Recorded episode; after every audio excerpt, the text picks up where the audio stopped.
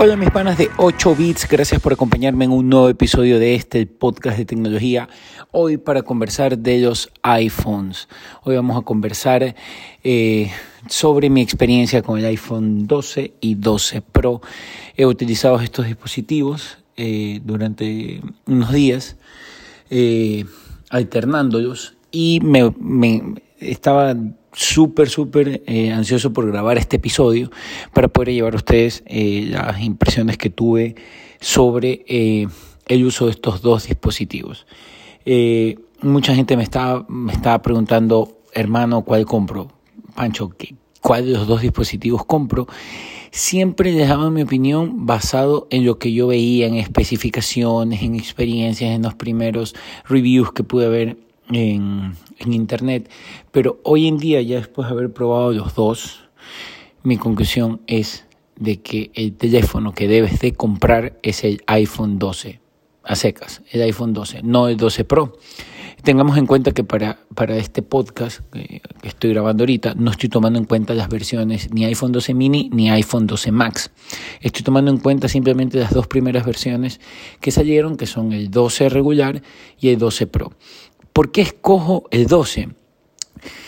La verdad es que hoy más que nunca esos dos teléfonos son idénticos, son idénticos. Y para poder explicar esto quiero retroceder un poco en el tiempo para poder entender, para que ustedes entiendan lo que les estoy diciendo.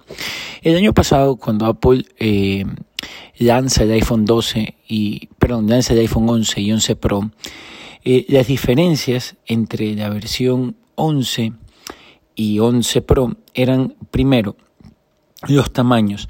Si bien el 11 Pro era de 5.8 pulgadas, o sea, era más pequeño que el 11 porque el 11 era de 6.1, eh, el, el, Pro tenía una pantalla OLED de excelentísima calidad y el iPhone 11 regular tenía una pantalla Liquid Retina, es decir, que era un LCD de altísima calidad, muy muy bueno pero no era lo mismo. Aparte que el otro teléfono era eh, tenía unos márgenes, el 11 tenía unos márgenes eh, un poquito más pronunciados, no eran tan edge to edge como, como era el 11.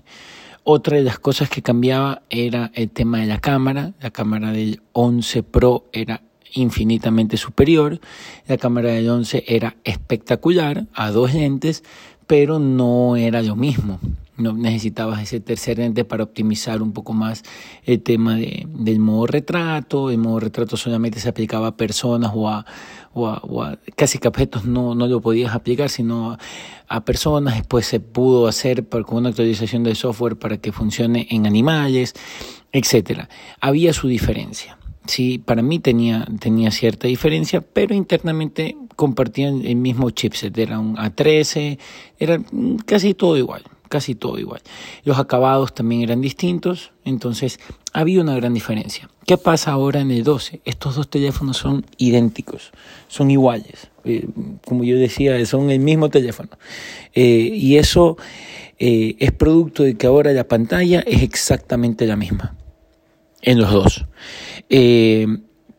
la cámara, ¿verdad? si bien el Pro tiene tres lentes y te ayuda a mejorar muchísimo el, modo retrato, el 12 regular tiene dos cámaras, pero está muy, muy bien asistido por la fotografía computacional.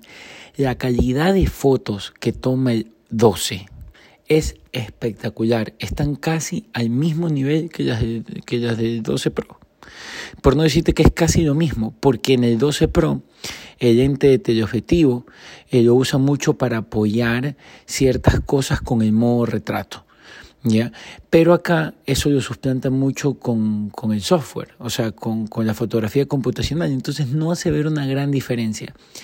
Donde sí hay diferencia en el tema fotográfico, ¿verdad?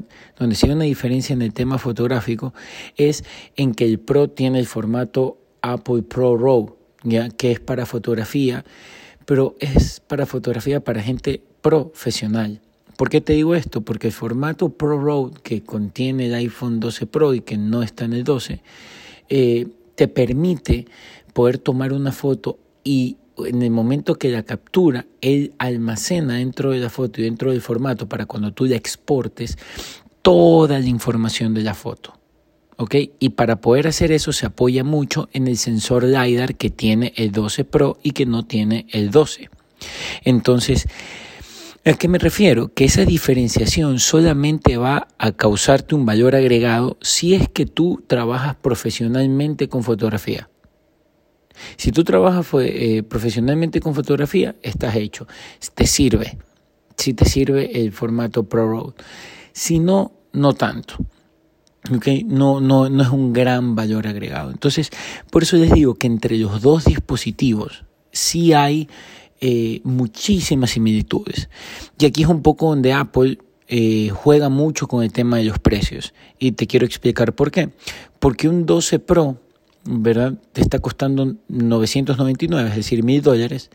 Pero un, un, pero un 12 regular el cual yo jamás lo compraría en 64 GB, es decir, para mí ese modelo no existe, eh, comienza en 879. Entonces, claro, tú dices, chutz, son ciento y pico de dólares de diferencia. Eh, a lo mejor vale la pena ir, por el Pro. Y, eso te sugestiona porque dices, bueno, si ya voy a gastar 879 dólares más el tax, preferiría pagar los 999 más el tax del otro. En total redondeemos que hay una diferencia, una diferencia de 200 dólares para redondear el número. Para mí no vale la pena, salvo que tú trabajes en el campo de la fotografía. Si tú trabajas en fotografía o con contenido fotográfico, eh, o con contenido digital, yo sí te recomendaría, sabes que anda por ese dispositivo porque igual tienes ya algo mucho más eh, profesional. ¿okay? Pero entre los dos, entre 12 y 12 Pro, para mí esa diferencia de 200 dólares no existe. Si lo tuviera que comprar para mí, yo iría directamente para el 12, el 12 regular. Entendamos que, como les digo desde el inicio del podcast, no estoy poniendo en ejemplo que el 12 Pro Max, que es el teléfono que a mí me encanta, y ese sí tiene muchas diferencias. Y por último, si haces un balance, a lo mejor de compra, a lo mejor te puedes declinar por ese porque tiene ciertas cosas que todavía no las quiero analizar, pero que igual van muy ligados a este campo de la fotografía, del video, y que a lo mejor las vas a pagar y nunca las vas a usar. Porque cuando me refiero que nunca las vas a usar, no es que la cámara tome increíble la foto, entonces en este y en el otro no, no, no es así muchas de esas cosas donde vas a sacar beneficios es cuando lo sacas del teléfono para editarlo en un computador y llevarlo a, un video, para llevarlo eh, a alguna producción audiovisual, para llevarlo eh, a algún cliente porque tú trabajas con contenidos, etcétera. O sea, no es que lo vas a ver directamente eh, como una diferencia sustancial. Es decir, eh, 90% de las personas lo que hace es tomar la foto y después subirla a Instagram. Ya, para eso es exactamente cualquiera de todos los teléfonos, de todos los iPhones 12. O sea, no vas a encontrar ese gran factor diferencial. Lo vas a encontrar cuando haces contenido.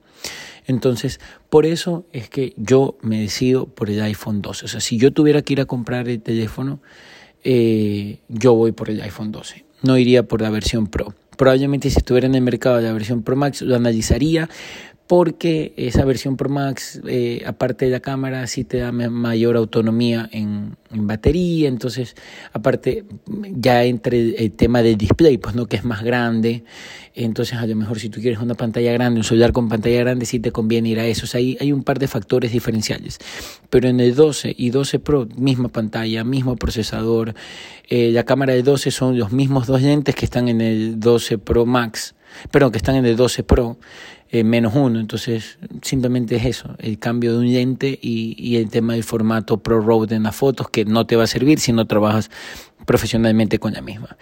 Así que bueno, espero les haya gustado este episodio, espero les haya gustado mi recomendación. Eh, por favor, no se olviden de la mejor forma de apoyar este podcast es recomendándolo, el link a tus panas eh, y suscríbete a nuestro canal. Cualquier duda, cualquier duda o novedad, contáctame a arroba pancho en Twitter y en Instagram o a mi correo francisco.limongi arroba gmail.com. Que tengan un excelente día.